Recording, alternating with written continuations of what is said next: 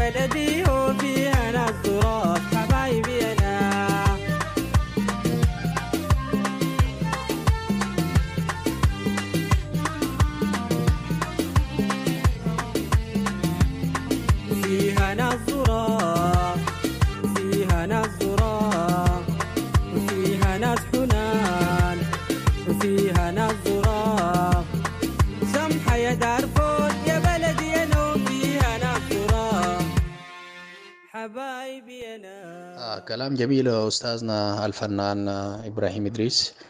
آه، طيب آه، بالنسبة للألحان آه، والكلمات بتاعت الأغاني هل أنت براك بتكتب الكلمات وبتلحن؟ ولا مثلا زي بعض الفنانين إنه بتلقى مثلا أغاني بتاعت التراث أغاني مثلا بتاعت فنانين بتغنيها؟ سؤال جميل.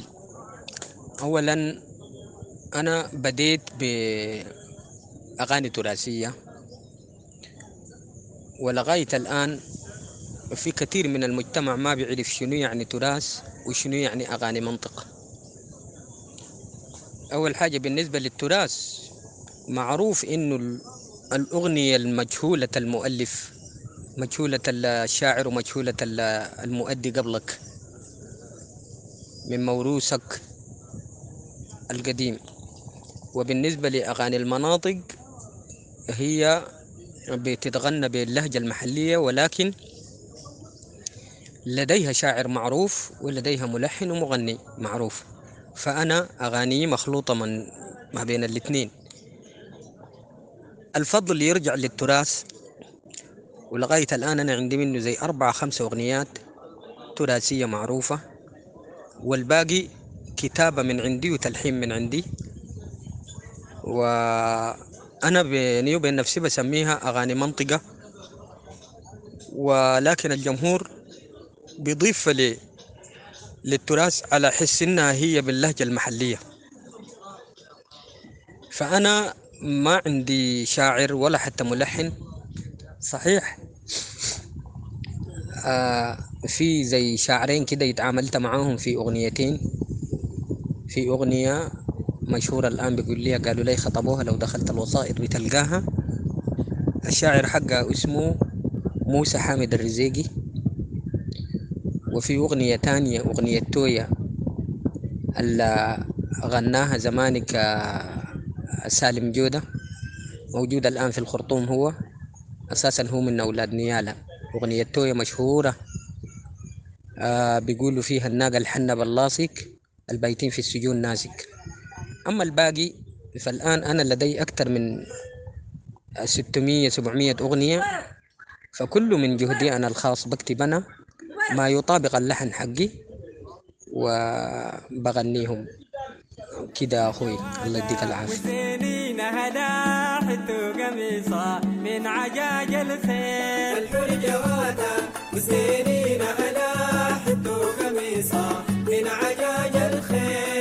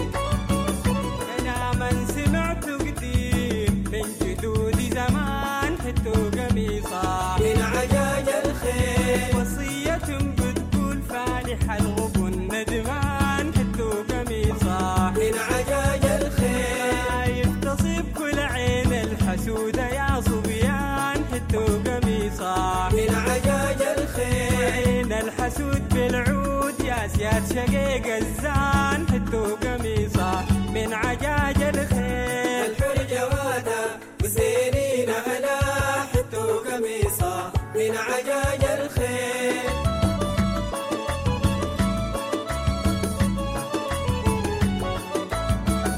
الفراس رجال الحارة يا جمال الشيل حتو قميصة من عجاج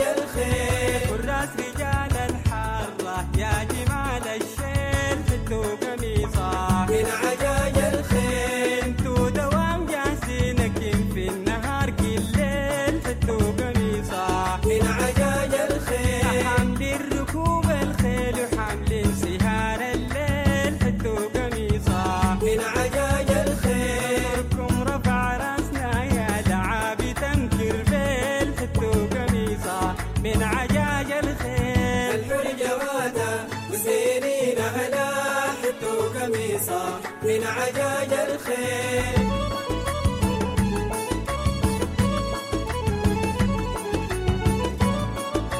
بشكر عيال وافي وهم السبع تنفار حتى قميصه من عجاج الخيل دلايل الحنانة خلفت لينا رجال حتى قميصه من عجاج الخيل راسهم ولد حمدان الوراه ما بتنقال.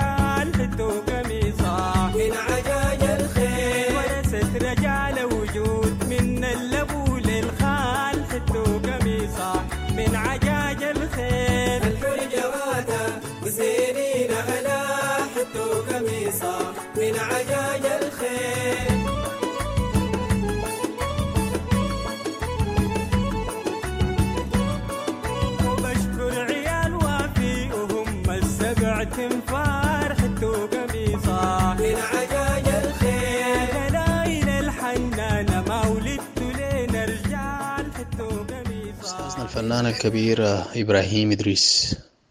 أول أغنية اشتهرت بها على نطاق واسع وغنيتها. أول أغنية غنيتها الحرير شديتها وزولي السماح باريتها من نظرة بس حبيتها ووقف لي حاجيتها كذب اللي بقول خليتها بحصل لي بيتها.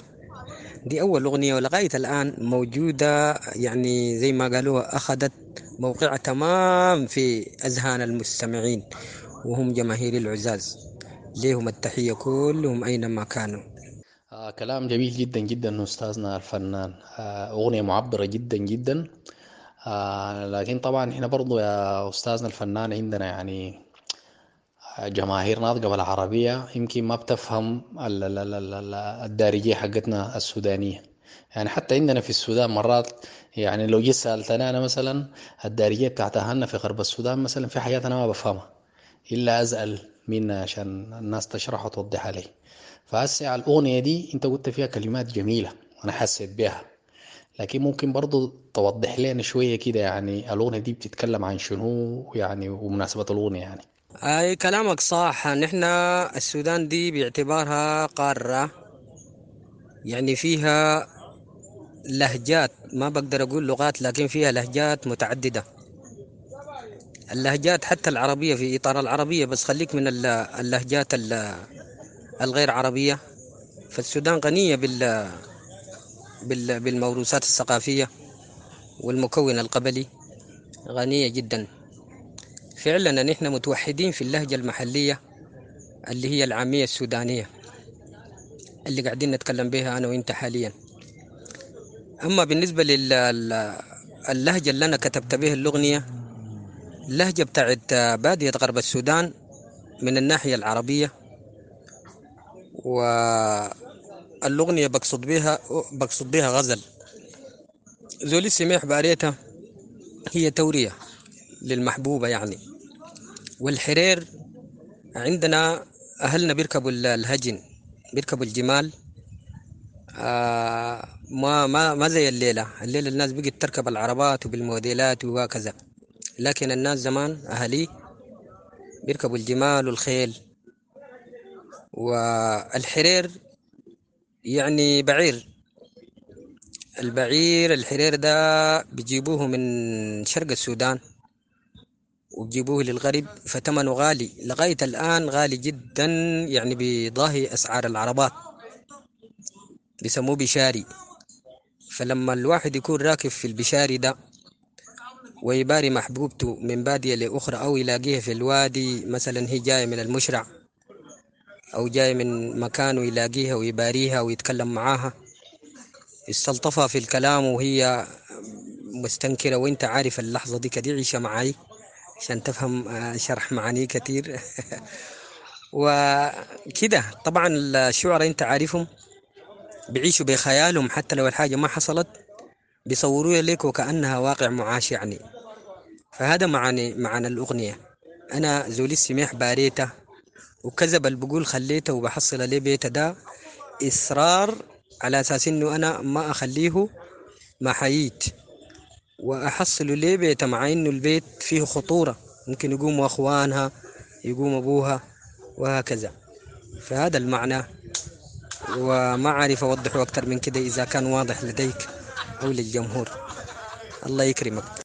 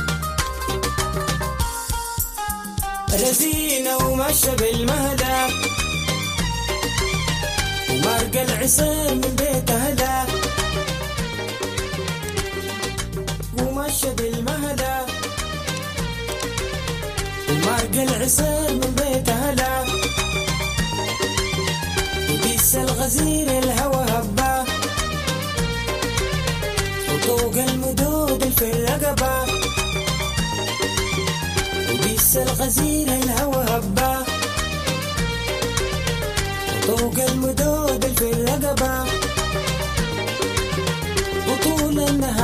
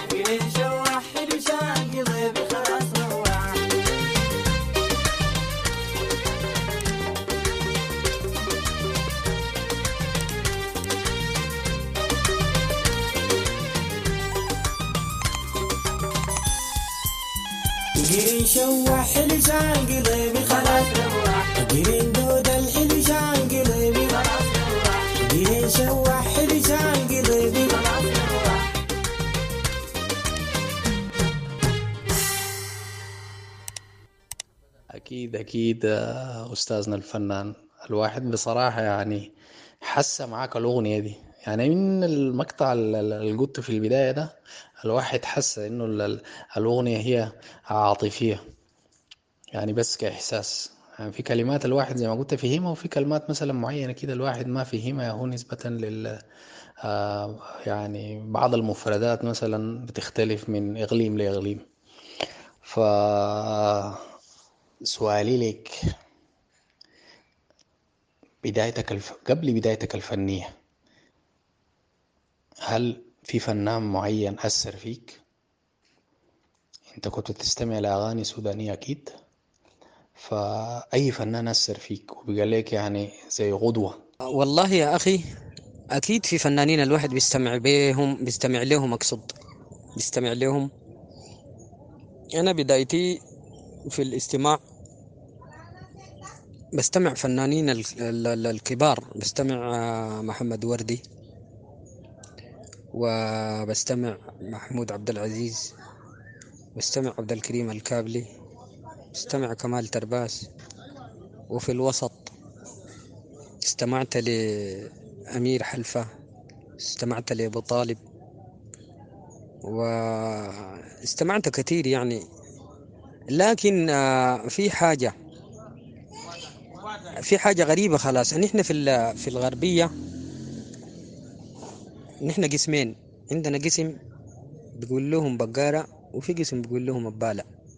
فعندنا القسم بتاع الأبالة ده سبحان الله يعني ميولنا ميولنا للموسيقى كل ميول بتاع وتر سباعي يعني بنسمع الأغاني ال- العربية. فمننا اللي بيغترب لليبيا بتلقاه مبتلي بإنه بيسمع الليبيين واللي بيغترب للسعودية تلقاه م- إلى الآن الناس بقت تسمع ال- الأغاني ال- اليمنية والسعودية. الشيلات بما يعرف الآن بالشيلات. آه فأنا كان بسمع لهم برضو كثير. ولكن خلاص أنا الموسيقى بحن للموسيقى العربية زي ما قلت لك. ال- الليبية السعودية اليمنية الخليجية كاملة. وبالنسبة ل... ل... ل... ل... لأفريقيا بالنسبة للدول الأفريقية العربية زي ليبيا ومصر وه- وهكذا بستمع. بستمع للليبيين وده إن دل فإنما يدل على ألفتي بهم. وكان اقتربت. لليبيا وقعدت معهم وألفتها لكن الموسيقى السودانية أنا بعرفها تماما ما كلها يعني بتعجبني آه، أما بالنسبة للسودانيين فالكلمة ما في زول بيقدر في العالم العربي بيتحداهم في الكلمة بتاعت الغنى الشعر. آه، يعني ما أقدر أقول لك إنه أنا اغتديت بواحد منهم لكن بستمع لهم مع احترامي لكل الفنانين في أنحاء المعمورة. وكده أخوي؟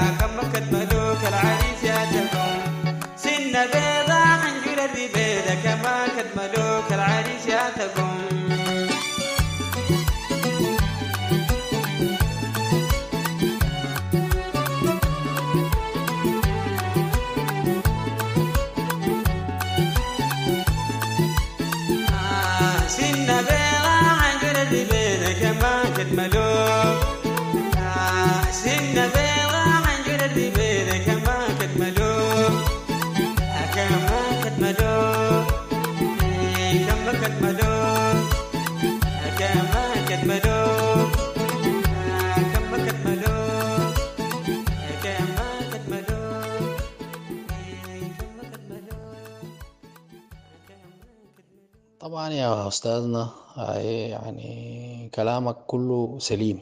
هو حب الناس مذاهب. يعني أي إنسان بيكون عنده نوع معين من الموسيقى يعني مثلا بيكون يعني بيحبها ويعني بيندمج معاها. يعني بتذكر يعني نحن لما جينا جدات هنا في في النمسا.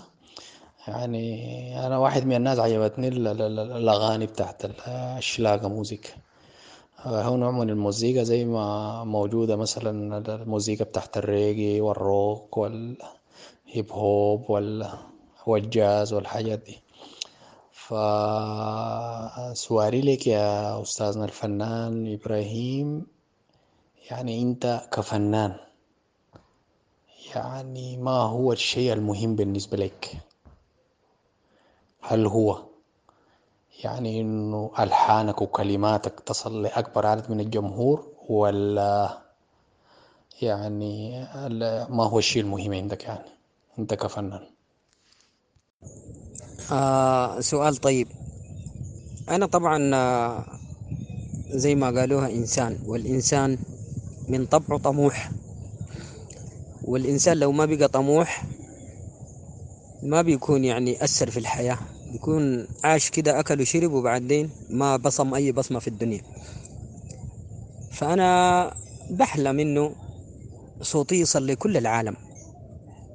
لغاية تبقى يعني موقع موقع التساؤل يقولوا من وين الزول ده وبعدين ياتوا كلام القاعد يغني به ده وده كان من أكبر أحلامي. والآن على وشك إنه يتحقق. وبتمنى إنه أنا ما بقدر أقنع الناس لأنه قالوا إرضاء الناس غاية لا تدرك. وبعدين ذات من من حاول إرضاء الناس فشل في حياته فشل. ولكن يعني بحب إنه أعجب كثير كثير قدر ما استطعت أعجب كثير من الناس. فالإنسان زي ما قالوها لو بقي شغال في حاجة و... والناس كلها بقت ما مقتنعة بها أفضل إنه يخليها. وأنا لكن الآن الحمد لله ماشي كويس والإيجابيات في عملي الفني أكثر من السلبيات. وهذه نعمة الحمد لله الواحد يشكر نعمة الله. آه كده أخوي يعني الطموح موجود يعني الواحد بيحلم إنه يكون الناس كلها تسمع له ولو ما كلها يعني الكثير يسمع له كده أخوي.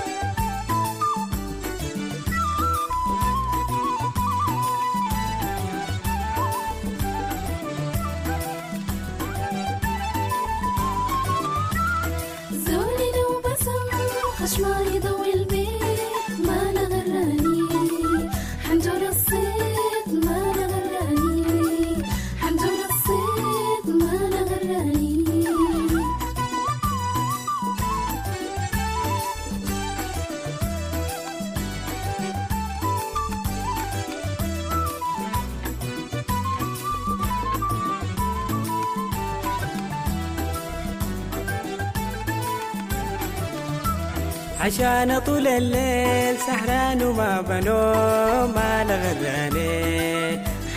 الصيد عشان طول الليل سهران وما بنوم ما لغراني حنجر الصيد قال طبيعي الموجة مع الهدوم ما لغراني جمال طبيعي الموجة مع الهدوم ما لغراني الصيد لابسة برشمة وسوارة بتوم ما لغراني حنجر الصيد دي لابسة برشمة وسوارة بتوم ما لغراني حنجور صيد ما لغراني أنا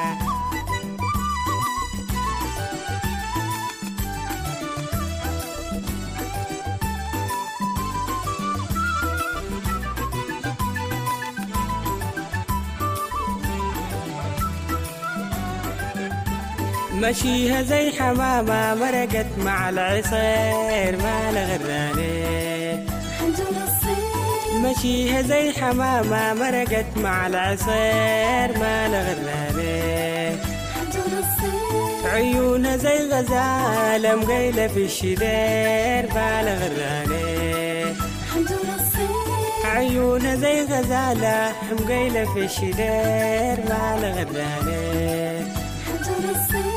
حنجر الصيد حقيقة يا جماعة من كل البنات خير ما لغراني الصيد حقيقة يا جماعة من كل البنات خير ما لغراني أنا حنجور الصيد ما لغراني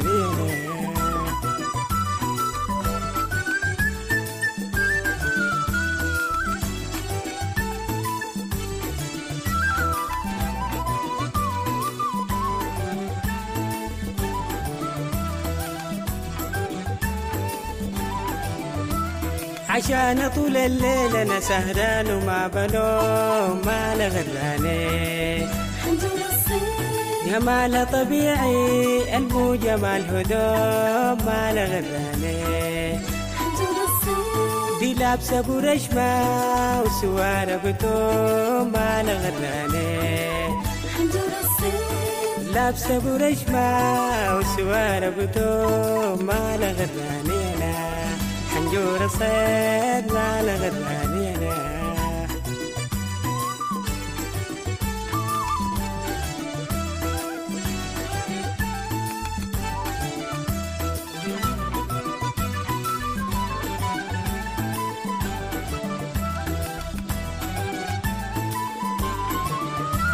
أنا زولي لو بسم خشمة يضوي البيت. ما لغراني حنجورة ساد حنجورة ساد يا حنجورة ساد يا حنجورة ساد أكيد أكيد أستاذنا الفنان إبراهيم إدريس. يعني أي إنسان عنده طموح وطموح كبير أكيد بيكون عنده همة عالية. ف والإنسان لما تكون همته عالية أكيد بيصل للنتيجة هو راغبة. طيب يا أستاذنا أنت كفنان ليك بصمتك وجمهورك ووضعك. لو سألناك لو عايز تقدم نصيحة للفنانين المبتدئين والفنانين الشباب بتقول لهم شنو؟ والله يا أخي الزمن اللي علينا ده عندنا مثل دائما أنا بقتدي بيه أهلنا بيقولوا لك لو داير تقول النصيحة أركب لك حصان سابق لأنه النصيحة ما مقبولة. عشان كده الواحد يحتفظ بنصيحته لنفسه. بس بدعي لهم إنه ربنا يوفقهم ويمسكوا الدرب بتاع الموسيقى الدغري ما يسوي للطريق كليوات. آه ربنا يوفقهم وأي زول طبعا الموسيقى انت شفتها عالم. الموسيقى المقننة والكلمات القيمة لها ناس. والموسيقى بتاعت الشوارع المعتاد المعتادة عندنا الناس تعملها في الحفلات برضو ليها ناس. عشان كده بقول لهم موفقين. الله يديهم الصحة والعافية. وانت كمان الله يديك الصحة والعافية يا أخوي.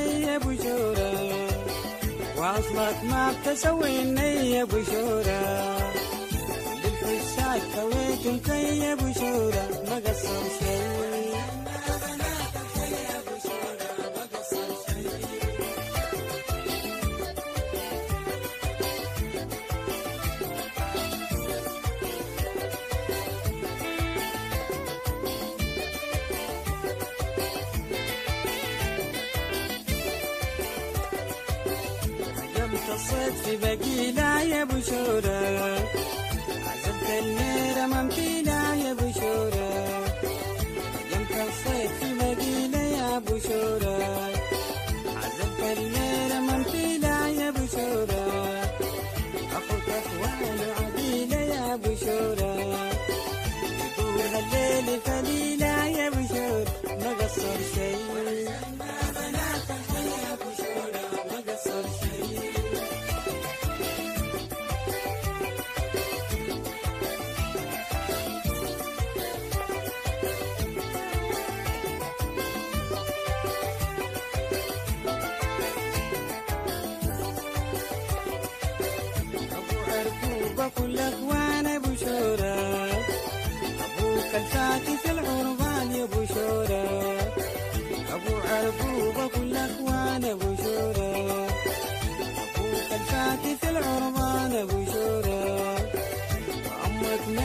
نسوان أبو شورى.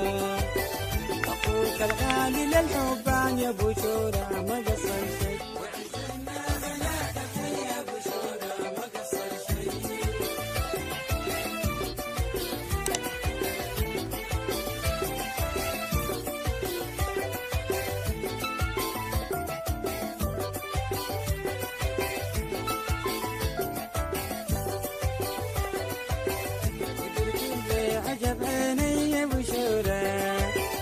فحل جام وقلب حيا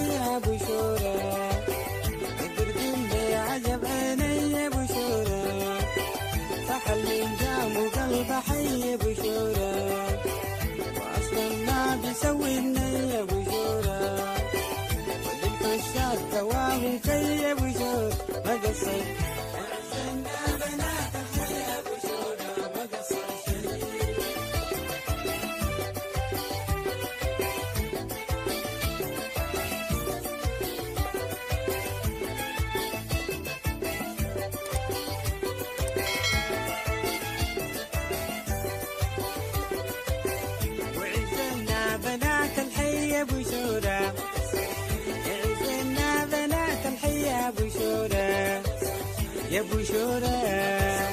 يا يا يا أعزنا بنات ما قصر شيء في الختام نشكر الفنان الكبير آه، الفنان إبراهيم إدريس اللي تحت لنا هذه الفرصة باسم راديو أورانج وبرنامج Awareness FM ونتمنى أن يكون لنا لقاءات أخرى عما قريب بإذن الله. وشكرا جزيلا مرة أخرى أستاذنا الفنان وحتى لقاء آخر. شكرا جزيلا آه، راديو Orange. شكرا جزيلا أخي محمد علي وال team العامل معاك في الراديو. وشكرا جزيلا لكل جماهيرنا. في النمسا وفي العالم. وإن شاء الله نلتقي في فرصة أخرى. ولك التحية. شكرا. بارك الله فيك.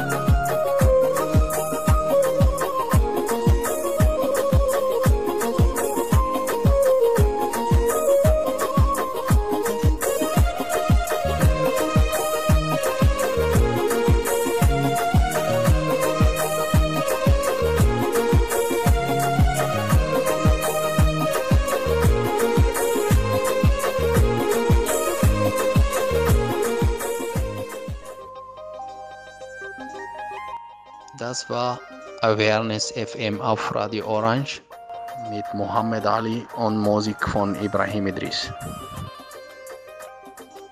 Danke fürs Zuhören. Ich wünsche Ihnen einen schönen Abend und bis zum nächsten Mal.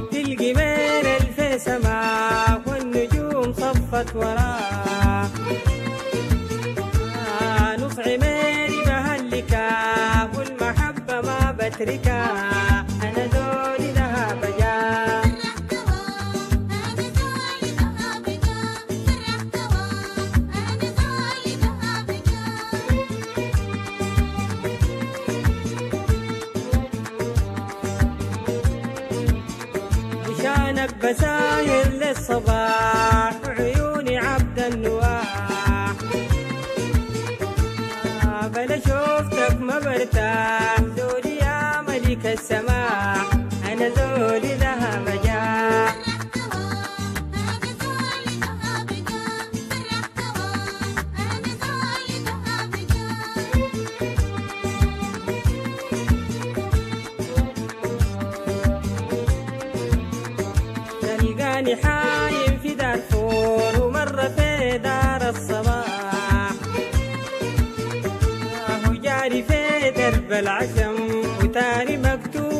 ya va.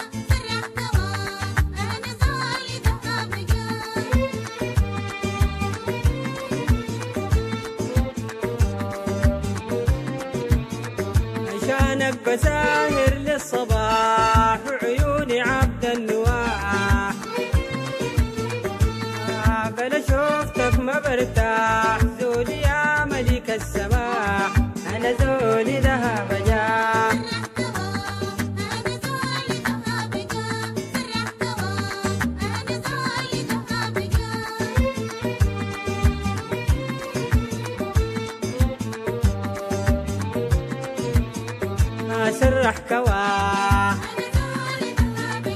سرح كوا سرح كوا سرح كوا